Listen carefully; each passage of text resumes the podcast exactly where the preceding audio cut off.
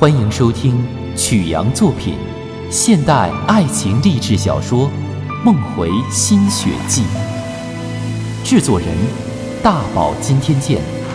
本作品由质地有声工作室独家制作，欢迎您的收听。本作品献给曾经和即将去滑雪的你们，并祭奠东北的抗联英烈。你们是要去滑野雪吧？我是本地人，想给你们提点建议。哎，卢芳，原来你在这里上班啊？说吧，啥建议？我们正需要呢。这儿的树木很密，并不适合滑野雪。相对开阔一点的地方，其实更危险。那里有很多树桩。谢谢您的关心，我们会注意的。今天的视线也不好，明天或许……明天不可能的，明天就有可能被别人捷足先登了。我们想在那上面划出第一道弧线。这是一种很自私、很主观的游戏，风险性和不确定性是不可或缺的。有机会你体验一下就知道了。一切由蜀山兄做主。缆车站的人也会阻止你们的。没事儿，放心吧，他们都是行家。外面的雪停了，天还阴着，我们向后山走，并没有人阻止。雪浅，我回过头，见卢芳站在风车餐吧前，怀里抱着一副雪板，她向我招手，示意我过去。去吧，我们等你。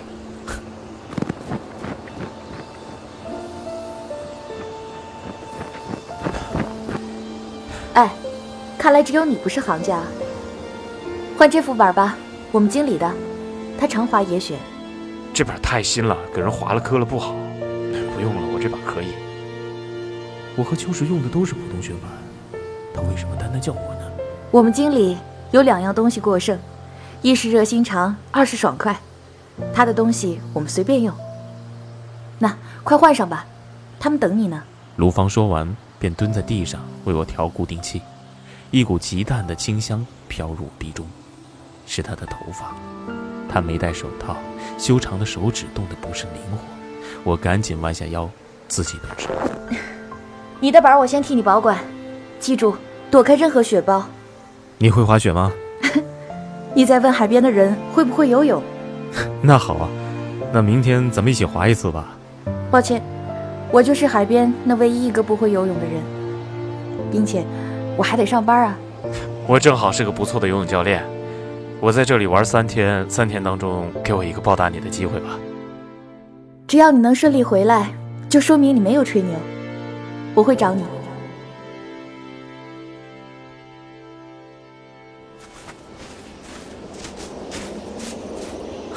真没想到，祝贺祝贺啊！不错的板子嘛，这是斯洛文尼亚的伊兰，人类第一次全程从珠峰滑下来，用的就是这种板子。很烂，还真是。完成那次壮举的是斯洛文尼亚人卡尔尼查，为此他付出了两根手指。从那之后呢，这种板子和他的主人一起成为了斯洛文尼亚的骄傲。圆圆，你说的对，尊严和荣耀必须用同等的勇气和付出来换取。刚才这个卢芳，我怎么觉得这么眼熟啊？她长得很像哪个名人？嗯，想不起来了。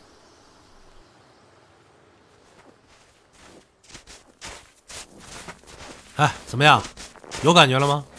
你应该知道，只要一到山里，我所有的感觉都会回来。这话我信。你呀，就是个钻山的疯子。下一步怎么打算？滑雪时候别唠这些闹心事儿，晚上再说。你就记住一条，兄弟，我饿不死。哼，我的错。这是一片相当开阔的寂静雪坡，那上面没有一点痕迹。秋实管这叫处女坡。按照周围的林木分布，自然状态下不应该出现这样大面积的裸露山坡。这里或经过山火后的砍伐，或压根儿就是防火隔离带。我记起了卢芳的嘱咐，躲开任何雪包。有风吹过，头顶的阴云成堆的向西南方移动，低角度的夕阳不时从云端的缝隙照向林间，积雪的沉重的树冠不时反射出温馨的暖色。蜀山从背包里拿出一个新护脸，换下了圆圆脸上的那个围巾，他自己则把脖子上的花格子头巾拉上来，遮住整个脸。来吧，老规矩，击掌，每人一句话。跟他学的，信心加勇气，耶！随心所欲，当心雪包！如果不滑雪，生命还有什么意义？耶！能把第一次的荣耀让给我吗？非你莫属了。出发。那我就不客气了，走嘞！蜀山向前跳一下，出去了。秋实没等留出安全距离，便紧随而下。他向蜀山的逆方向做回转，也就是说，他并不是沿着蜀山的轨迹走，他们几乎是并行的，且每一个回转都有一个八字形交叉。秋实绝对是刻意这么做的。我最后一个出发，圆圆不时在我前面欢叫。还不时扭转腰肢，用手去触摸雪面。卢芳借我的这副板的确不错，在这深雪上的漂浮效果很好。柔韧轻巧的板面划过粉状雪，发出金属释放弹性般的声响。它带着我的身体在雪上起伏悠荡，引导我进入自然的回转节奏。若不是为了躲开雪包，我会不加任何改变的跟随着节奏滑。书山说的没错，滑野雪的感觉真好。圆圆他们激起的雪雾在我面前飞舞，不时浮现暖色光斑的雪坡，似无穷尽的在下面延展。雪坡骤然变陡，膝盖的负荷变重，我的动作立刻变得拘谨。为将速度保持在可操控范围内，我不断搓雪减速，这很没面子。还好我跟在最后，前面三个人丝毫没有减速。其实。以他们的技术，应对这样的血泊应该是游刃有余的。我们的距离拉大了。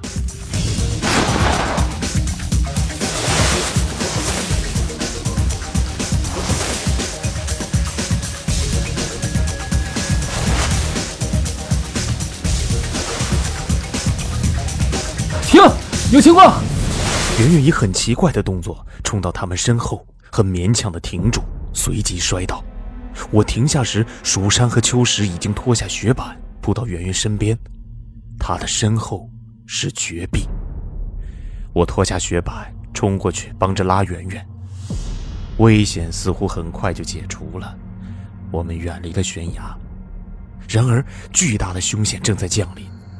圆圆躺在蜀山怀里，呼吸越来越急促。显然，我们三个男人中没有一个经历过类似的场面。蜀山颤抖着手为他解下护脸，摘下头盔。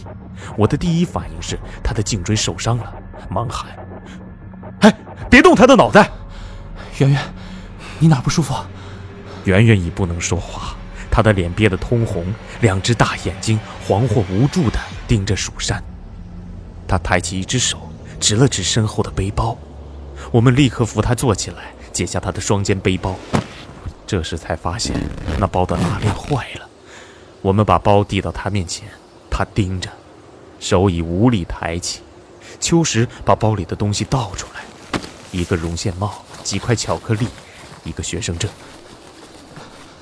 相机，相机呢？这包里应该有架相机才对啊！我去，相机在悬崖边上。秋实飞快地爬过去，抓起它便往回爬。我们能做的就是把那相机递到圆圆眼前，谁也看不出他如何救圆圆的命。这时，有人从坡上滑下来，接着我被拽开，跌坐在一边。卢芳，你怎么来了？是哮喘，快找一下，他应该带着药。哎，各位智宝宝们，大家好，我是大宝啊。现在还没有出十五，所以说还算是过年。大宝在此给大家拜一个晚年，希望大家在新的一年中呢，能够蒸蒸日上，财源广进。说到财源广进呢，下面这条口令您可要听好了：关注微信号 zdys 五二一，这是支付宝的口令，还不快去抢？好了，我就不拿小拳拳捶你胸口了，我们继续。我怔了怔，便和秋实往断崖那边爬着找。蜀山把圆圆交给卢芳，也和我们一起找。又有人滑了下来，是崔校长。我记起某些电影里，好像是用一种气雾剂来治疗哮喘和过敏。那是一个不大的小瓶。天渐渐暗下来，想在这样的光照度下，这样的雪地上找到一只颜色未知的小瓶子，无疑是一件很难的事儿。那时候，我们像三个闯了大祸的孩子，急于找到解救自己和同伴的法子，却不知道自己已经重返危险的边缘。我们接近了断崖。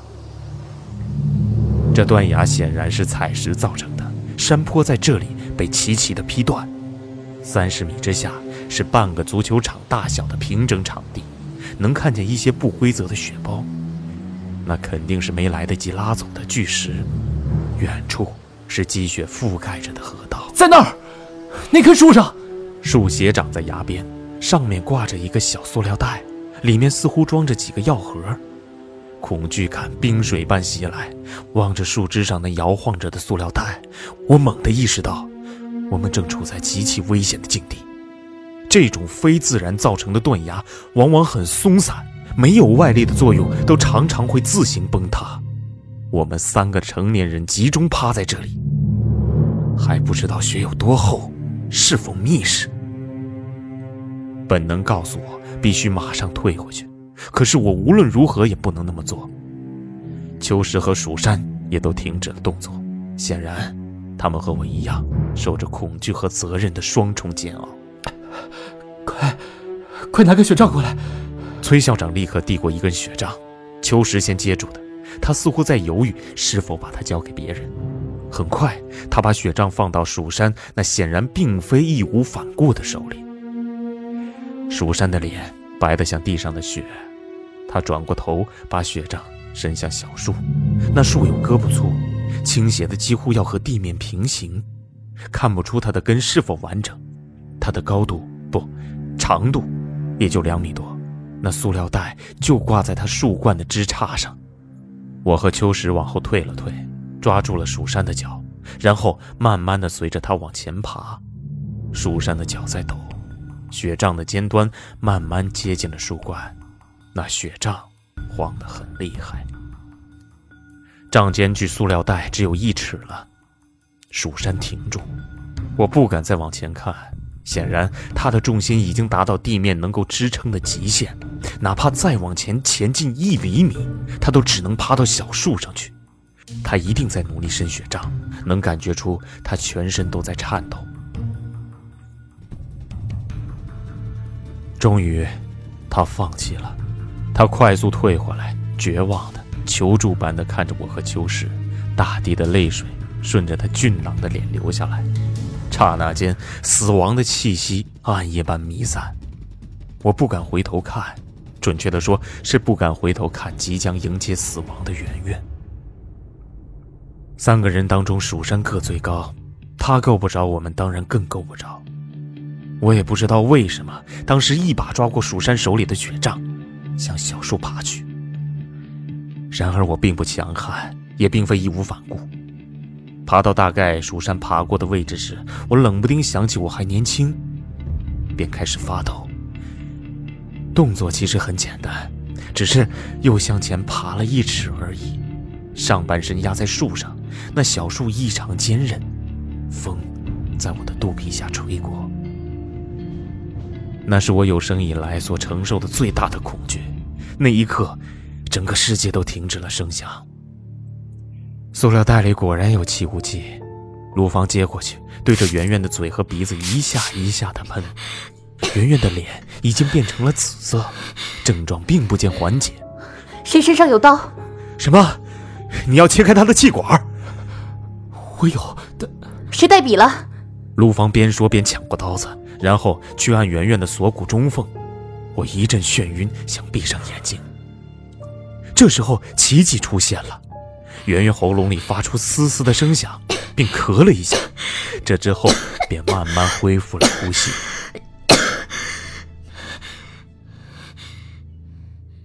半小时后，我、秋实、卢芳坐在风车餐吧里，等待压雪车来接我们。救援的雪地摩托。送圆圆、蜀山和崔校长下山去了。卢芳说是蜀山送给圆圆的那个护脸惹的祸，那上面喷了香料。真没想到你和崔校长会去。你们前脚走，后脚冰姐就来了。我跟她说了你们的事，她说后山下边建了一个采石场，他们要是滑到那里可就糟了。看来你不可能再找我滑雪了。为啥？第一，你显然并不需要游泳教练；第二，我没做到顺利返回。正相反，事实证明，你并没有吹牛。哎，卢芳，你是不是当过兵？何以见得？没当过兵的人是不会也不敢用刀切气管的。我们雪场的员工都参加过急救培训，一切都是听老师讲的。不过，假如当时气雾剂没起作用，我也不见得真的就能下得去手。那你当时要笔干什么？老师说，气管切开后得立即用无污染的管状物插入气管，以保证呼吸畅通。圆珠笔的外壳是一种选择。他平淡的像是在复述老师的讲义，但这几句话所产生的实际效果是，他又由服务员变成了悬崖边上的他。在那一刻，他脸上竟没有一点焦灼和慌乱。我这个年龄比他大很多的男人，竟然对他产生了那么顺理成章、不容置疑的依赖，那感觉很特别。哎，算了，别说这些了，挺恐怖的。我其实什么都没做，向你们致敬，你们才是英雄。圆圆应该给你们每人送一个花篮，或者啊，在她结婚的时候把你们都请到前排就坐。嗨，不管怎么说，救人一命很爽的一件事儿。哎，你包里那本杂志是《户外晴空》吧？下一期可得关注一下啊！薛乾先生的言论将在下一期发表。嘿，这倒很意外啊！一定关注。坐亚雪车下山时。驾驶室坐不下我们三个人，秋实坚持要坐在外面。卢芳坐在靠窗一侧，我们俩离得很近，但两个人都努力不让腿挨到对方。窗外黑黝黝的松林缓慢移动，压雪车哗哗的声响单调而空旷。我往后面看了看，秋实正缩着脖子抽烟。哎。你常给杂志写稿？嗨，我要是有那两下子，不也留胡子梳辫了？是秋实他弟弟在户外晴空当编辑，抬举我，让我写篇短文。看你不留胡子不梳辫子，也挺像个文化人的。真的还是假的？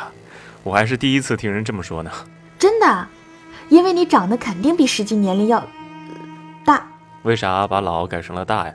好听一点呗。那你看我实际年龄有多大？嗯，三十四五。高人呢？你可以出马给人看相了，正好三十五，七零年出生，没错，一个据说很乱套的年代。据说，看来你记事很晚啊。听说高智商的人都这样。别逗我，我记事倒是不晚，但不怕你笑话。我十岁之前的记忆啊，几乎只与饥饿和偷食有关。最值得炫耀的经历是，斗智斗勇的。从我弟弟手里骗吃的，看你也不像小时候没吃饱啊。他完全转过身对着我，车子里忽明忽暗，我们彼此看不清对方的脸，这样很好，我可以随意的看他。我在和女性的交往中常遇到这样的障碍，不知道目光落在对方脸上的哪个部位才合适。看来我要比你幸运得多。我从小学起啊，就总吃体校的食堂，用不着去骗吃的。体校，他在体校学什么呢？再说，我出生的年代也比你好。八零后啊，是天生腐败的一代，我们那才叫廉洁。哎，打住，同志，我正好八零年出生，不过若从农历算，我和你一样是货真价实的七零后，也就是说，咱们是同一个年代的人，平辈儿。嗨，你以后和我说话可要当心呐。男女之间拒绝交流、试探性交流、主动交流、渴望交流，不同的愿望必然会有不同的表现。我已经过了唐突冲动的年龄，大概能判断出交流对象的愿望。显然，卢芳已经喜欢和我交流。昨天我们刚见面时，他显然是拒绝和我交流，不知不觉间，亚雪车已经走到了缓坡处。哎，有一个问题啊，你看我长得像多少岁啊？呃，你别在意啊，四十岁吧。哇，不在意。可你怎么就能看出我的实际年龄小于这个数字呢？看相的秘诀，保密。我能感觉出他又调皮地蹙了一下鼻子。这之后，我们便不再说话。李师傅一直默默地开车，眼睛只盯着雪道。新认识的人之间，有时存在这样一种交流：彼此都找不出合适的语言来表达心之所想，便沉默。但这沉默常常比语言更能在各自的心中留下印记。我当时极想和他说点啥，但真的不知道该说点啥才好，心里有一种很慌乱、很享受的感觉。四年后，卢芳告诉我，他当时和我的状态一样，并且他说：“你当时干嘛不坐的离我再近一些？”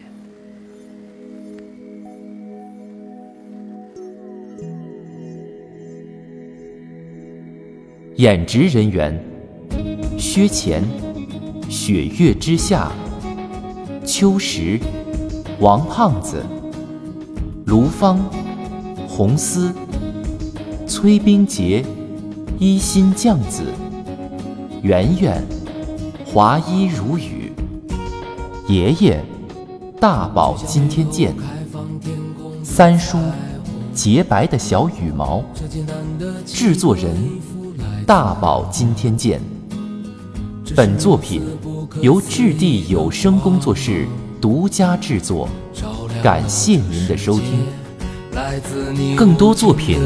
欢迎锁定质地有声工作室微信号：zdys 五二一。也照亮了我的心。